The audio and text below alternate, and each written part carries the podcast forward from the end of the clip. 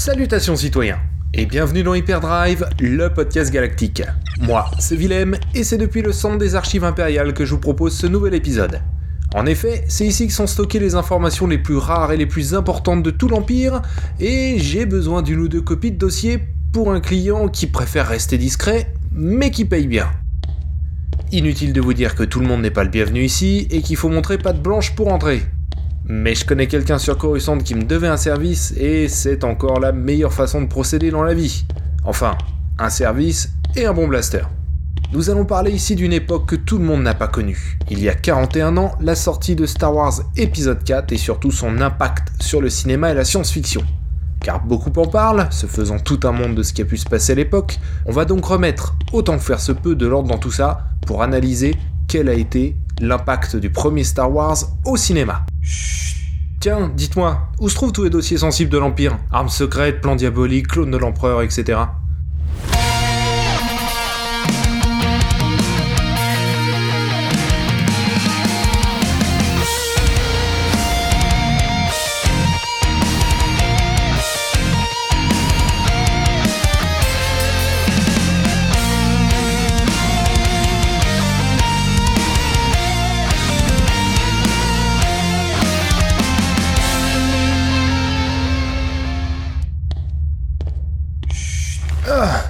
m'assois, j'en peux plus.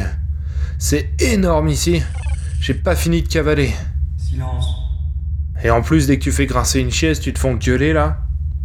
Bref, je vais utiliser cette interface là, ça devrait m'aider à trouver ce que je cherche.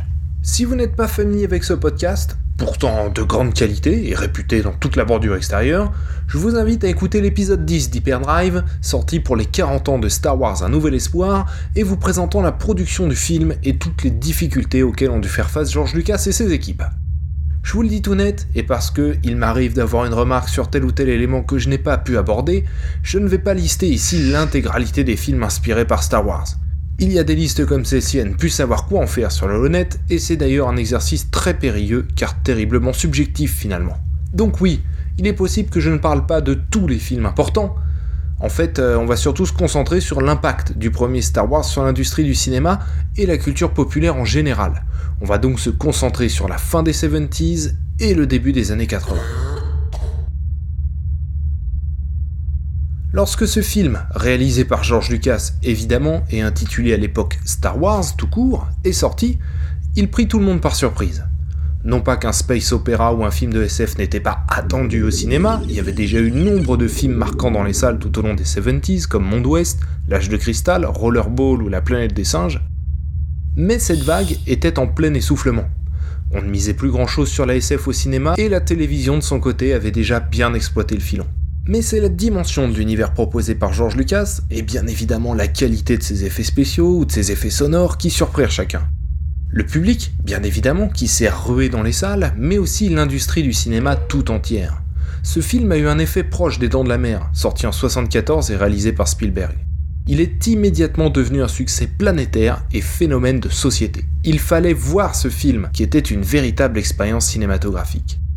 Mais l'univers de la saga ne s'ancre pas dans le réel, comme a pu l'être celui de Jaws, chef-d'œuvre si cher à mon cœur. Star Wars offrait quelque chose d'unique, tout en relançant un genre que beaucoup considéraient en fin de vie, le space opera.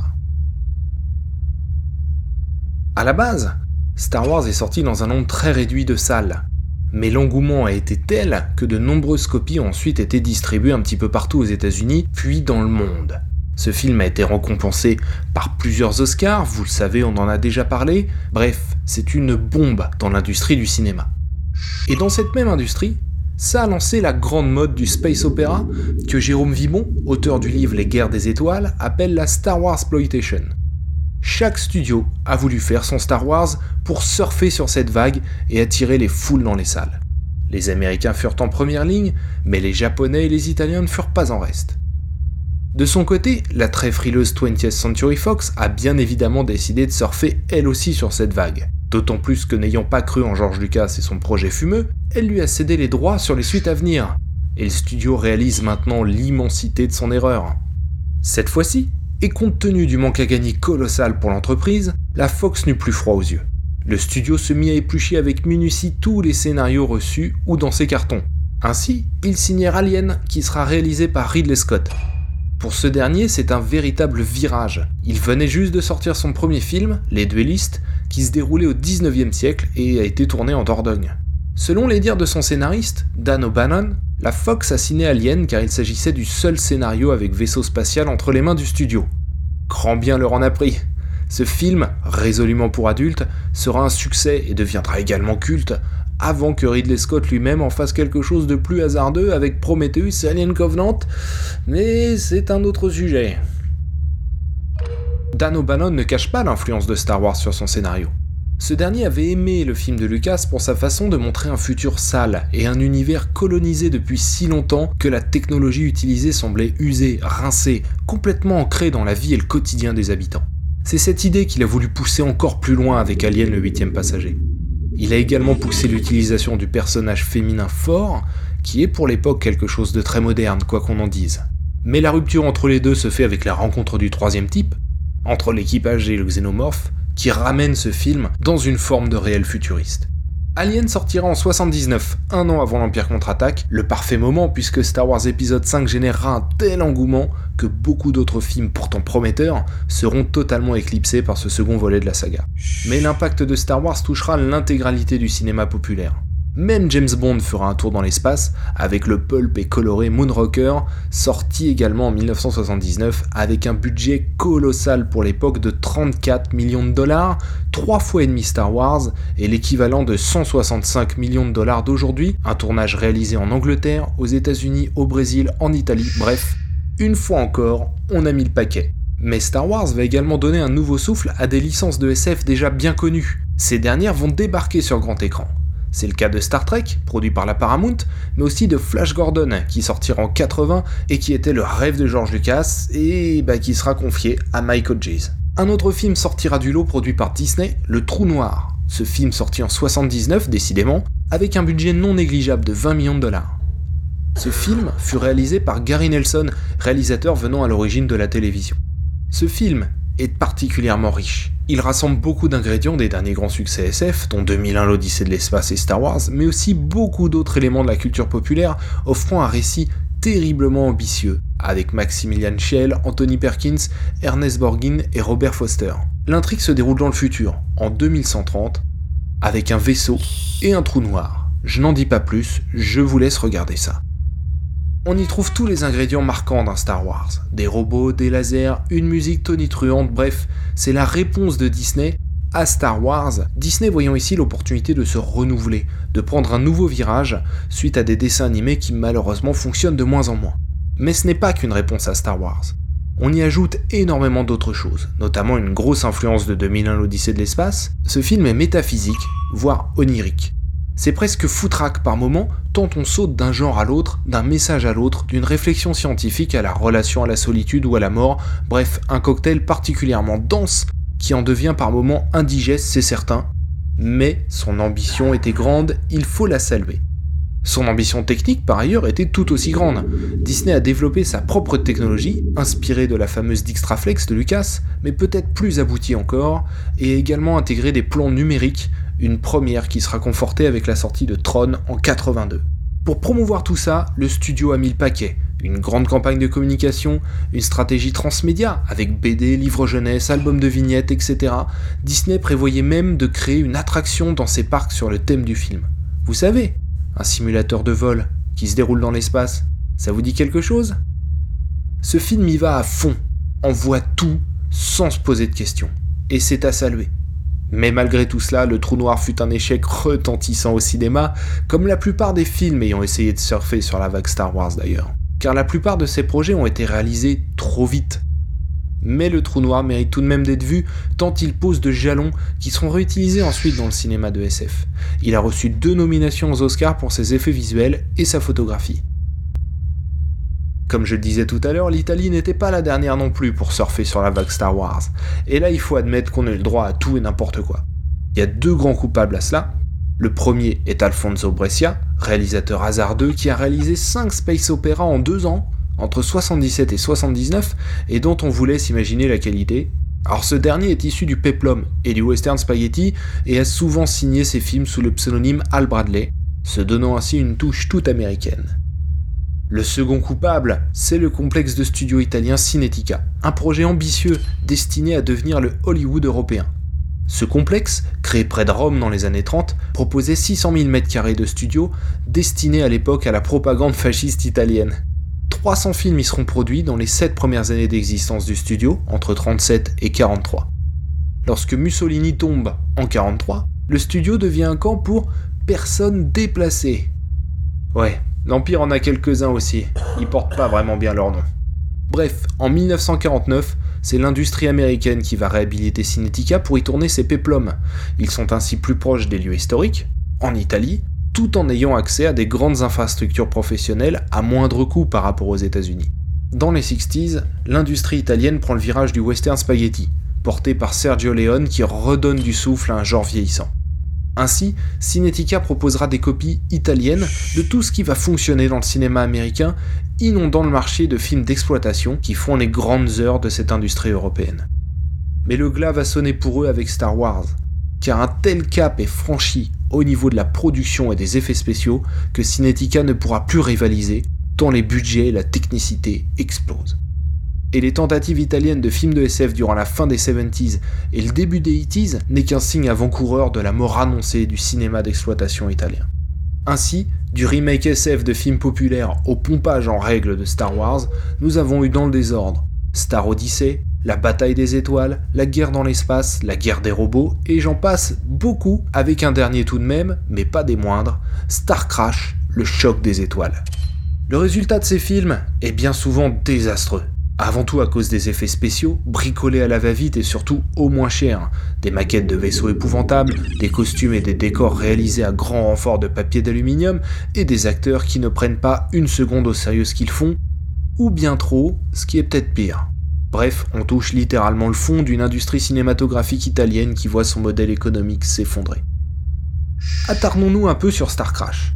Ce film, sorti en 78, est la pierre de rosette du site Nanarland. Réalisé par Luigi Cozzi, ce dernier concentre tous les clichés possibles, allègrement pompés sur la saga de George Lucas et surtout poussés à l'excès. Des missiles HP-102 à désintégration moléculaire, des casques concentrateurs d'énergie faciale, une musique poussive, des acteurs qui cabotinent, des bimbos de l'espace, des sabres laser vert bouteille et même un David Hasselhoff sur la fin du film. Vous l'avez compris, c'est pour toutes ces raisons que Star Crash est devenu culte et est à voir. Pour le geste, mais retournons aux États-Unis. Oui, pardon, pardon.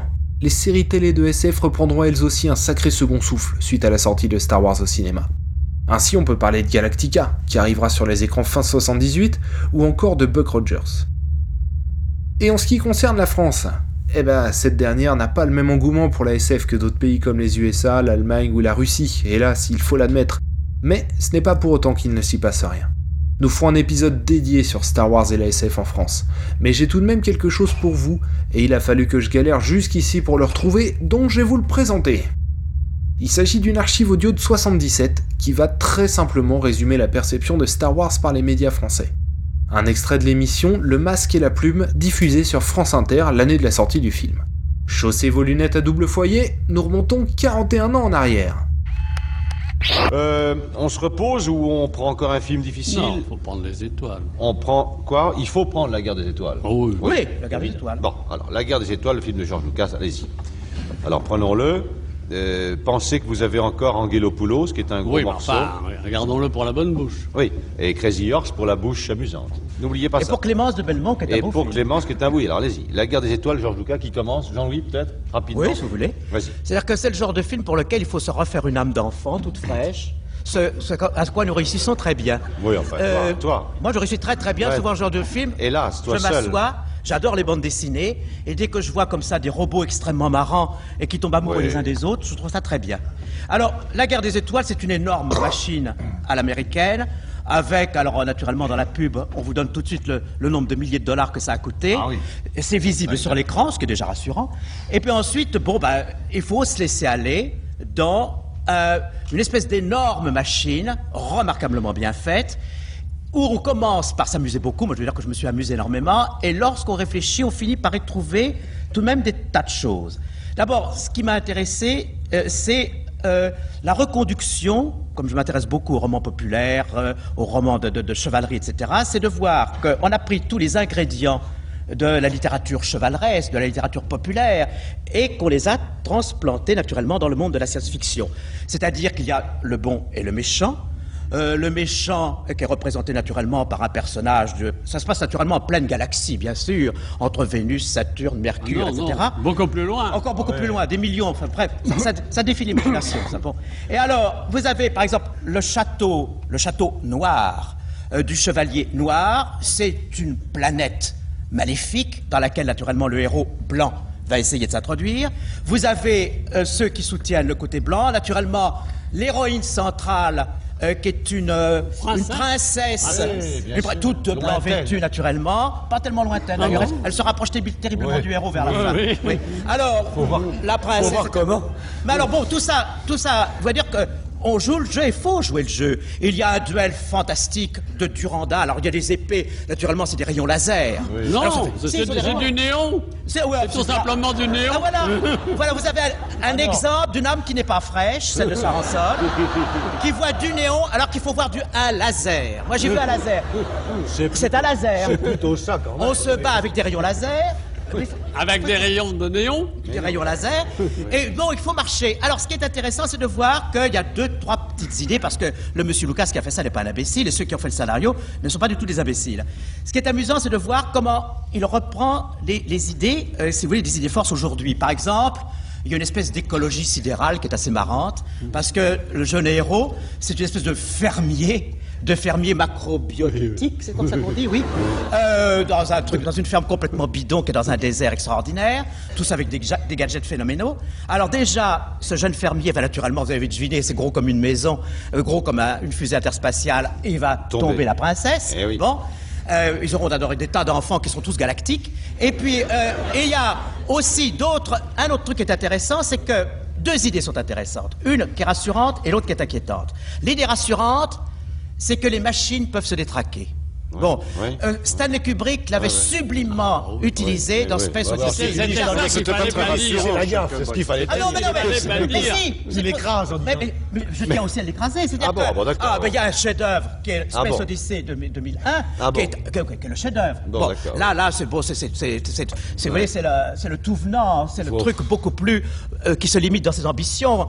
C'est pas du tout Stanley Kubrick, bien sûr, mais c'est cette idée que un robot peut finir par être plus humain qu'un homme dans la mesure où il se détraque. Et c'est représenté, si vous voulez, d'une façon très marrante par euh, deux robots. Un grand et un petit, c'est une espèce de Laurel et Hardy du cosmos, euh, qui sont, Oui, oui, mais qui clopinent, euh, qui sont tombés amoureux l'un de l'autre. Il y en a un qui vous dit, est-ce que je vous prête mes circuits magnétisés, etc. L'autre qui dit, voulez-vous pas me toucher vilain, c'est très marrant, etc. Et puis il y a une autre idée, une autre idée qui est moins rassurante parce que ça faut.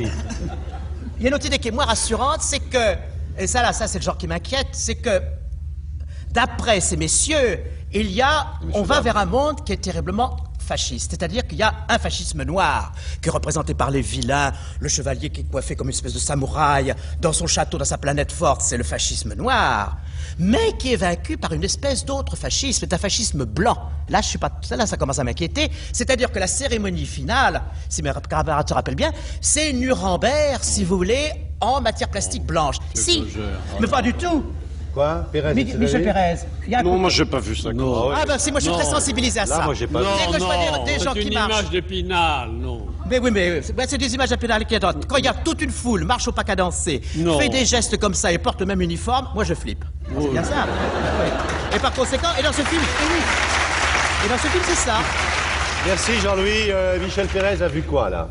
Bah, euh, j'ai vu Nous un sommes film toujours, qui euh, était, dans la guerre des euh, étoiles. fabriqué à partir, bon, la tradition chevaleresque dont parle Boris Oui, tout à l'heure, ça sort de bandes dessinées américaines Oui, et ça oui. sort des bandes dessinées comme Prince Vaillant en particulier. C'est Bien fabriqué sûr. à partir de Prince Vaillant. Oui. C'est fabriqué à partir de Flash Gordon, ça, de l'aveu même de George Lucas, qui est un grand amateur de ces bandes dessinées et de ces films qui ont été faits dans les années 30 à la Universal.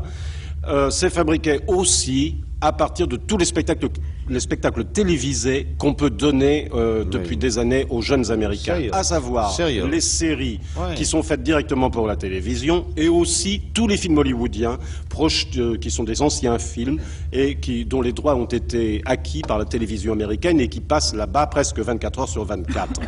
D'où euh, le fait que euh, La guerre des étoiles est construite la plupart du temps comme un film de guerre de la Seconde Guerre mondiale, avec l'opposition lutte contre le totalitarisme en faveur de la démocratie.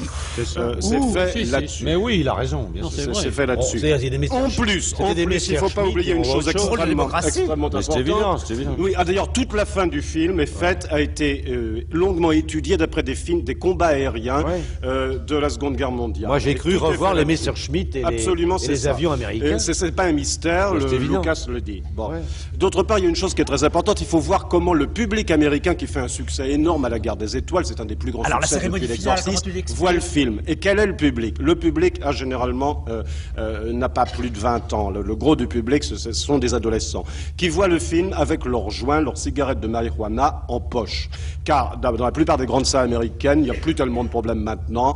Euh, les fumer. gens peuvent tirer leurs cigarettes de marijuana comme et ici, fumer. hein. Et ils voient le film de cette façon-là. C'est un film qui est c'est ça, un film planant.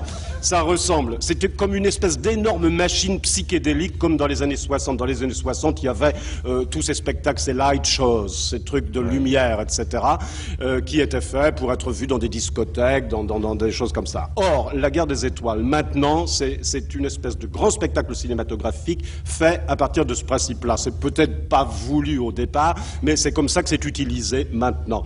Et c'est un film qui joue uniquement sur les effets visuels. C'est absolument prodigieux. Et tout à l'heure, quand on parlait euh, du montage de documents, il était une fois l'Amérique.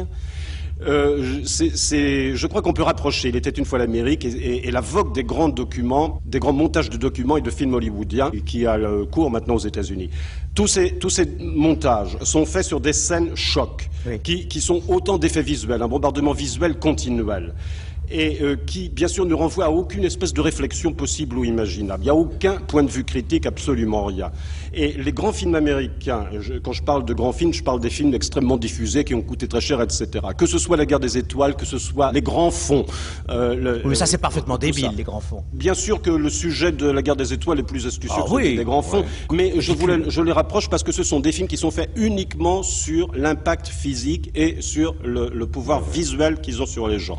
C'est pour ça que je les mets dans les catégories de, de- des films planants. Ce sont des films qui sont techniquement extraordinairement bien faits. Et plus ça va, plus c'est Oui, mais alors, parfait. Michel, c'est là. Plus là- c'est parfait. Tu, tu apportes drôlement de l'eau à, le mou- à mon moulin parce que toute la cérémonie finale, en effet. Oh, écoute, ah, tu la- nous, nous casses les pieds avec ta mais, finale. mais elle est très importante. Mais le non, film, mon vieux, elle dure 30 secondes. Le film se de termine Marche nuptiale de Lohengrin. Euh, zut Wagner, alors. ça te dit rien, Wagner Oh, bah Wagner, c'était tout de même un peu avant Hitler, quelques années quand même. Non, mais je, une- une je voulais dire par là que, le- que ces films-là étaient peut-être un peu dangereux. Enfin, dangereux pas d'un point de vue moral, mais peut-être d'un point de vue politique, parce que ce bah sont voilà. des Ouais, choses qui sont des, objets de consommation. Le film devient de plus en plus un objet de consommation de Et d'abrutissement total. Et d'abrutissement total et aucune Si, réflexion si, si, si. n'est possible ben, à partir de ce genre de film. Cela dit, ce sont des films qui sont extrêmement agréables à voir.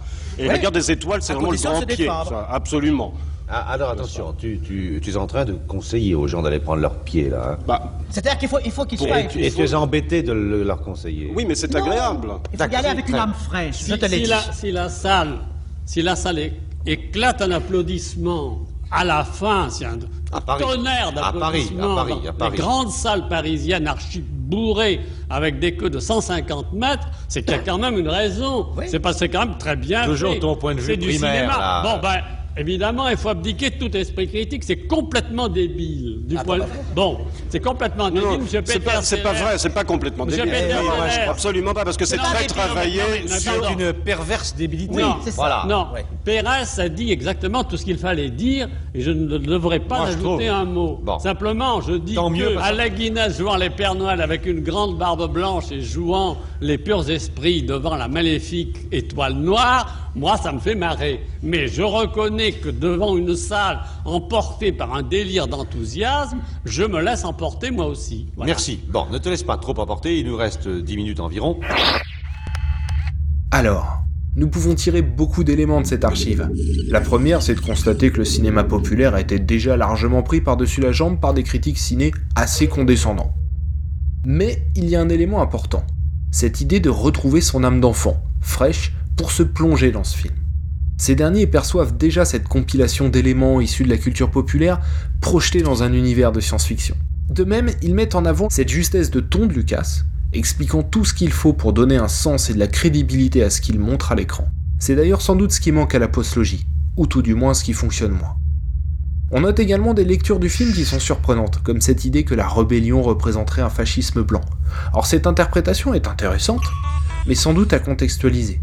Nous sommes en 77, la guerre froide fait rage, la Seconde Guerre mondiale est encore très ancrée dans les mentalités. D'ailleurs, il y a encore beaucoup de régimes totalitaires dans le monde, et en Europe, l'Espagne et le Portugal en sortent tout juste.